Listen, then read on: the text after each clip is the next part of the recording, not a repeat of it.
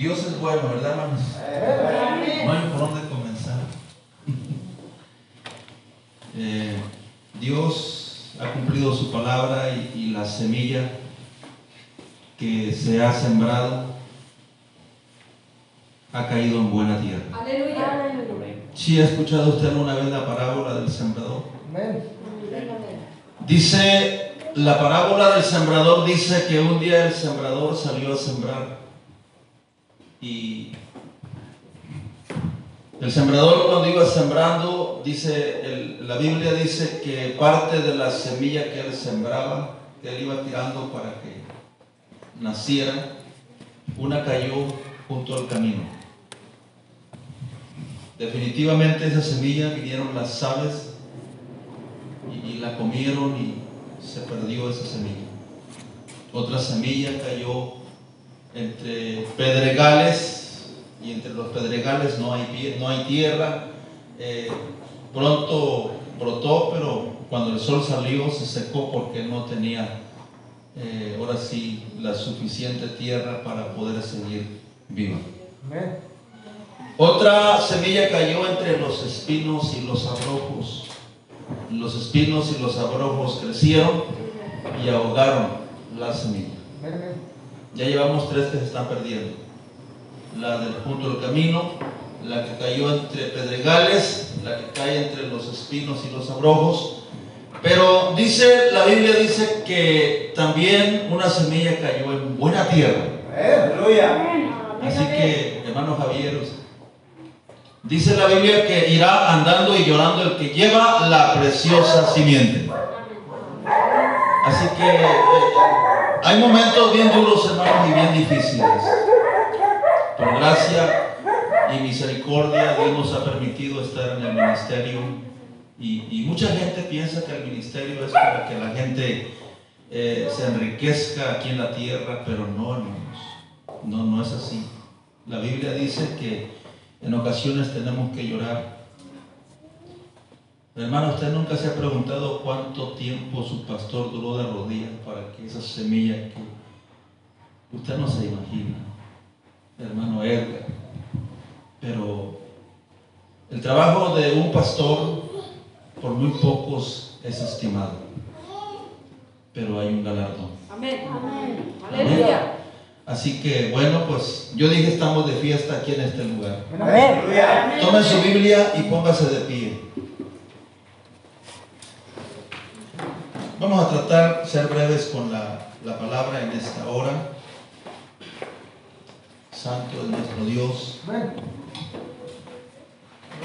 Vamos a ver lo que el apóstol Pablo nos va a enseñar en su carta que escribió a los hermanos de la iglesia de Galacia, o sea, en otras palabras, a los Gálatas. Amén. Gálatas, gloria al Señor. Ya no, no vamos a hablar de bautismo porque ya los bautismos pues ya, ya se efectuaron, pero ahora sí vamos a, a ver qué hay más allá después del bautismo. ¿Qué hay más allá después de los que ya hemos sido bautizados? Amén. Capítulo 3. Vamos a leer solamente el versículo 27. Solamente el 27. Eh, hermana, hermana esposa mía, ahí hay una silla a un lado del, del hermano Diego. Pase, por favor. Gloria al Señor. El 27 lo vamos a leer todos juntos a una sola voz, diciendo así en el nombre de nuestro Señor Jesucristo. Porque todos los que habéis sido bautizados en Cristo, de Cristo estáis revestidos. Padre Santo, Señor, en esta hora, gracias por tu palabra que hemos leído, Señor. Gracias por este día, Señor, porque una vez más nos declaramos en victoria, Señor. Gracias porque un día más nos declaramos, Señor, en triunfo, Señor. Tu palabra dice que tu iglesia iría de triunfo en triunfo y de victoria en victoria, Señor. Por eso en esta hora declaramos este lugar bendecido, Señor, declaramos esta iglesia bendecida, columna y baluarte de la verdad, Señor. En esta hora, gracias por mis hermanos que han sido bautizados en esta hora. Bendícelos grandemente, Señor, que cada día tu palabra crezca dentro de sus corazones. Y también a la audiencia que hoy está aquí, a los que están por primera o segunda ocasión en este lugar, seas tú, Señor, bendiciéndolos de una manera poderosa, Señor. En tu nombre lo pedimos. Amén, amén y amén. Se puede sentar diciendo gloria a Dios. Bueno, mis amados hermanos, vamos a, a, tratar de analizar un poco la palabra de nuestro Dios. Y, y sabemos que, que la parte fundamental, la parte importante de todos aquellos que oímos o escuchamos la palabra de Dios, Debemos aprender, debemos entender que la misma Biblia dice que la fe viene por medio del oír. La fe viene por medio del oír y del oír la palabra de Dios. Seguramente que nuestra hermana Viviana, como nuestro hermano Edgar, tuvieron que haber escuchado con mucha frecuencia la palabra de Dios, pudieron tener que haber examinado a, a muy profundamente la palabra de Dios para poder haber tomado la decisión de haber llegado a las aguas del bautismo. Porque si hay algo importante que nosotros debemos entender, hermanos, que el que se bautiza debe conocer la causa, debe saber la razón que lo está impulsando a ser bautizado. Porque bautizar un alma solo por bautizarla no tendría sentido. ¿Sí me explico? Desafortunadamente muchas, muchas almas han sido llevadas a las aguas del bautismo sin conocer, sin saber la causa o, cuál es en realidad el contenido del bautismo. Y gracias a Dios por la hermana que está aquí, el hermano Edgar, y, todos los que ya hemos sido bautizados, porque hemos entendido que el bautismo es, es la parte fundamental de nosotros como hijos de Dios. Yo escuché al, al, pastor de esta iglesia, al pastor local, decir, eh, leyó esta escritura que decía, el que creyere y fuere bautizado. Hay, hay personas, hermanos, que, que han creído que solamente con el creer es suficiente, pero el creer no salva a nadie. El, el, el morirse casi creyendo, no hay garantía. No hay garantía, o sea, no hay nada seguro, porque se necesita creer, pero al mismo tiempo accionar. Por eso Marcos 16, 16, el Señor Jesús dijo, el que creyere, pero el Señor también añadió, y fuere bautizado, este sería completamente salvo desde el momento que alguien ha creído a la palabra de Dios, pero que también ha dado eh, el otro paso decisivo que es ser impulsado para bajar las aguas del bautismo a partir de ese momento cuando el nombre de Jesús es invocado sobre quien está siendo bautizado, desde ese momento sus pecados son perdonados y su nombre queda registrado en el libro de la vida. Aleluya. Si es por Cristo debe ser más fuerte.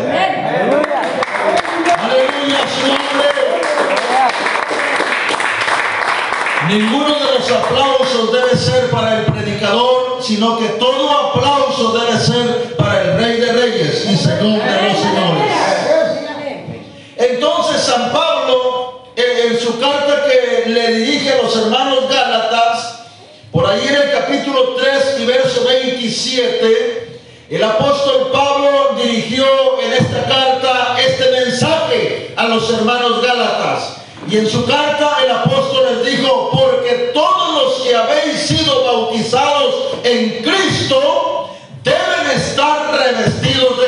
Cristo. Amén. O sea, debemos entender esto, que si alguien ha sido bautizado en Cristo Jesús, debe tener, amado hermano, propiedades que lo acrediten para ser considerado como hijo de Dios. Amén. Amén. Entonces, los que habéis sido bautizados en Cristo, de Cristo estáis vestidos.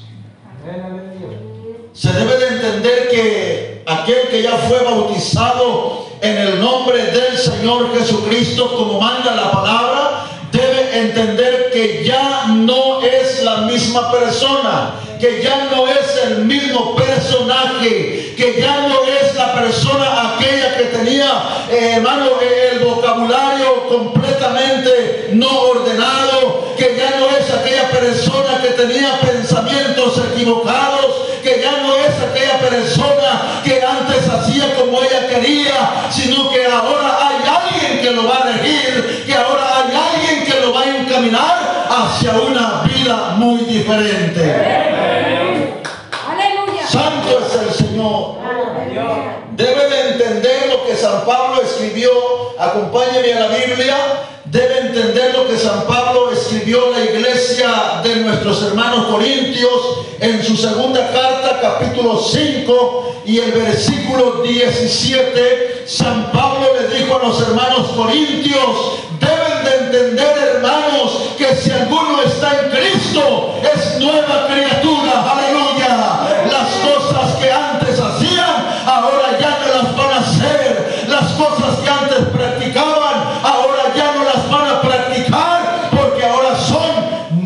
criaturas. Aleluya. Amén. De manera que si antes la hermana Viviana usaba pantalón, ahora ya no va a usar hermana pantalón. Aleluya. Aleluya. Gloria al Señor. Y hay quienes han dicho es que el Señor lo que quiere es el corazón solamente. No, si no San Pablo no hubiese escribido para que nuestro cuerpo, alma y espíritu sean guardados. Aleluya. Aleluya. Debe entender eso, hermano.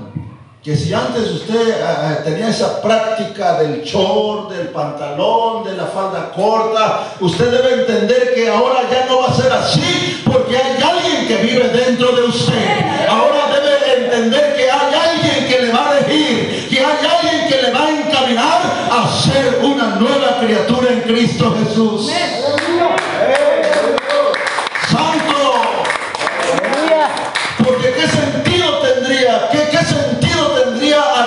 Invocado el nombre santo, el nombre que purifica, el nombre que redime, el nombre que perdona, amado hermano, y volver a tener las mismas prácticas. No habría sentido. No habría ningún sentido.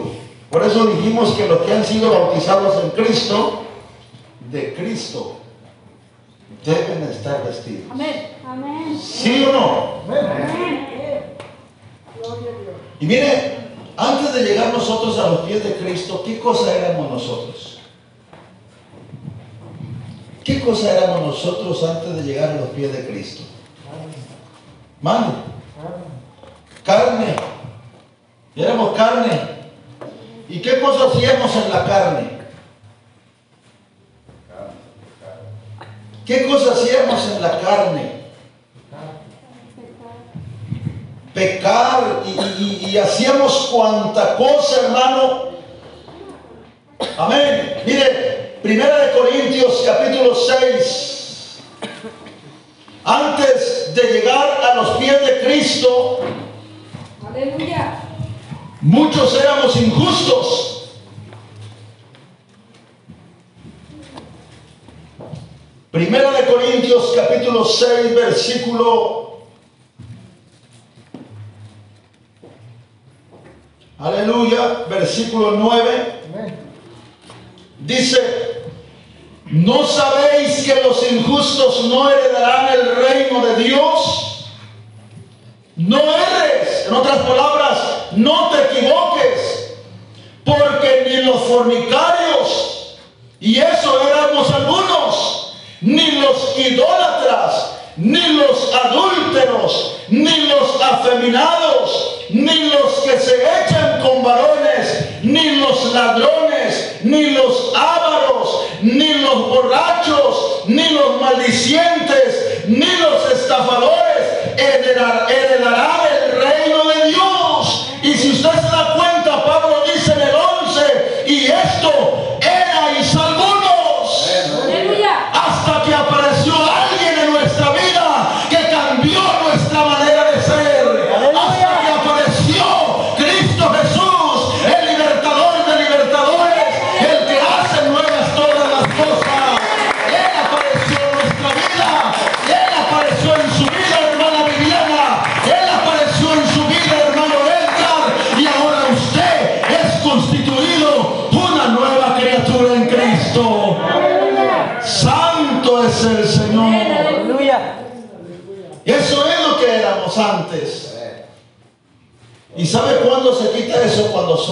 bautizados en el nombre de Jesús. Sí, cuando somos bautizados en el nombre del Señor Jesucristo. Aleluya. Aleluya. Porque no hay otro nombre, San Pedro dijo, no hay otro nombre en el cual podamos ser salvos. Solamente en el nombre de Jesús. Por eso el ángel le dijo a María cuando nació Jesús, le vas a poner por nombre a Jesús porque Él salvará a su pueblo de sus pecados. Y es por esa la razón que nosotros cuando bautizamos a alguien, le aplicamos el nombre que es sobre todo el nombre. Amén. No, no, no aplicamos el nombre del pastor Javier, no aplicamos el nombre del pastor Pablo, no, aplicamos el nombre que es sobre todo el nombre. Dios. Amén. Mire, hermana, hermana Viviana, hermano Edgar, en el camino del Señor, pregúntele a su pastor cuántos momentos duros ha pasado.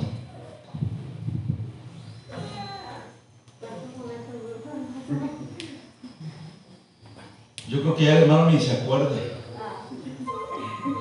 Pero eh, eh, en los caminos del Señor, hermano, vienen momentos difíciles. Vienen momentos tan duros que a veces tenemos que llorar, a veces tenemos, hermano, tenemos muchas angustias, pero lo hacemos por amor de la obra, sufrimos por amor a las almas del Señor.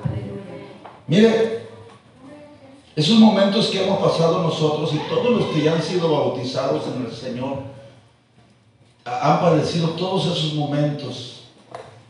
La hermana, cuando usted pasó aquí, yo escuché que usted dijo, los problemas que antes nosotros pasamos en el mundo allá afuera, ahora los consideramos como pruebas, como pruebas. Y mire, yo sé que en, su caminar con Cristo, hermana Viviana, usted va a tener problemas difíciles. Porque van a llegar las luchas, hermano. Van a llegar las luchas a su vida. Van a llegar eh, las situaciones difíciles eh, en su persona, así como en el hermano Edgar. Va, a llegar el, momento en que alguien tal vez se va a acercar a usted con el, único interés, el único propósito de, de desalentarlo, de meterle ideas en su cabeza, de, comentarle, eh, hermano, ideas que posiblemente, si usted no está bien parado, del camino de Dios. Pero nosotros tenemos que estar parados en la roca inconmovible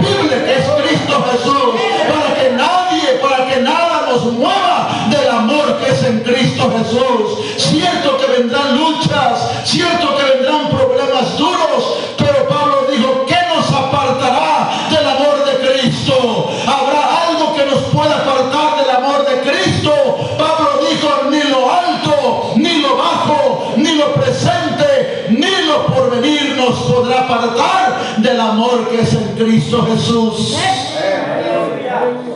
Mire, cuando vengan problemas a su vida, lea conmigo Isaías capítulo 59. Aleluya. A ver, vamos a ver qué dice Isaías. A su nombre. Gloria. Gloria al Señor. Isaías capítulo 59.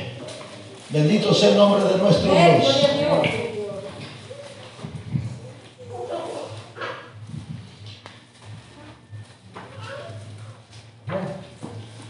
Verso 19. Y temerán desde el occidente el nombre de Jehová. Y desde el nacimiento del sol su gloria. Porque vendrá el enemigo como río. ¿Sabes cuándo va a venir, hermana Viviana, hermano Edgar? Cuando comiencen esos problemas en tu persona. Cuando, cuando empieces a ver que ya, que ya la- las cosas eh, tienen otro tipo de marcha, cuando veas que, que las cosas no están saliendo como tú estás pensando, como tú habías planeado, como tú habías deseado, pero yo quiero decirte algo hoy en esta tarde y que te quede bien presente. El Señor va a permitir esos momentos duros en tu vida porque es allí donde el Señor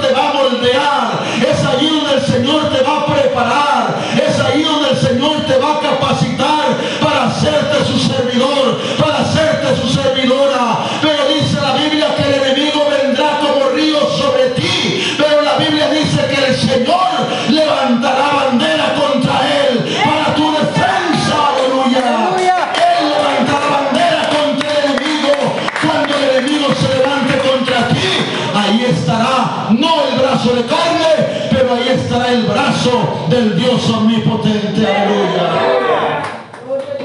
Eso tienes que tenerlo completamente seguro, hermano. Hermano Edgar, tal vez tu esposa un día te va a decir, ¿y por qué te metiste ahí? Porque fue el tiempo de Dios. Aleluya. Aleluya. Aleluya. Pero la promesa de bendición, hermano, hermano Edgar, es cree en el Señor Jesucristo y serás salvo tú y tu casa. No estamos hablando del techo con lámina, paredes, no. Los tuyos, tu familia. Amén. Esa es la promesa de bendición. Sí, hermano Edgar, van a pasar momentos bien duros. Quizá un día te vas a quedar sin trabajo, quizá un día vas a andar batallando, quizás va- vas a pasar momentos terribles, tal vez el Señor te va a hacer pasar por el fuego. Pero el Señor dice en su palabra que cuando pases por el fuego, el fuego no te quemará. Aleluya. Eso es lo que dice su palabra. Y mire, eh, eh, el hombre cuando pasa por el fuego y no se quema, ese es el hombre que ha confiado en Dios. Aleluya. Tenemos un buen testimonio de tres jóvenes que se paseaban en el fuego. Aleluya. ¿Y por qué no se quemaban, hermano? ¿Por qué no se zancochaban allí en el fuego? Si el horno había sido encendido o había sido calentado siete veces más de lo acostumbrado. Usted sabe esto, no voy a predicar de eso, usted sabe. Porque Dios estaba con ellos. Isaías 43. Termino con esto. Aleluya. Isaías 43. ¿Qué es lo que te dice el Señor a ti en esta ocasión? Ahora, así dice Jehová, creador tuyo, oh Jacob, y formador tuyo, oh Israel. Lo primero que el Señor te dice, hermano, en esta hora, es, lo primero que el Señor te dice es, no temas, porque el temor no es bueno. No temas, porque yo te redimí. Y luego dice el Señor, te puse nombre, mío eres tú. Aleluya. De manera que cuando pases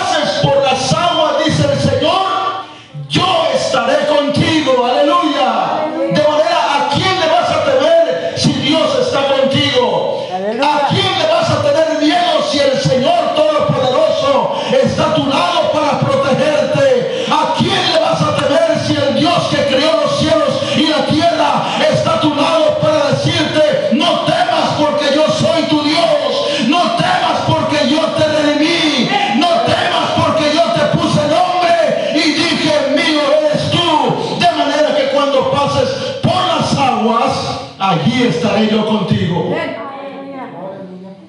Cuando pases por las aguas, yo estaré estaré contigo.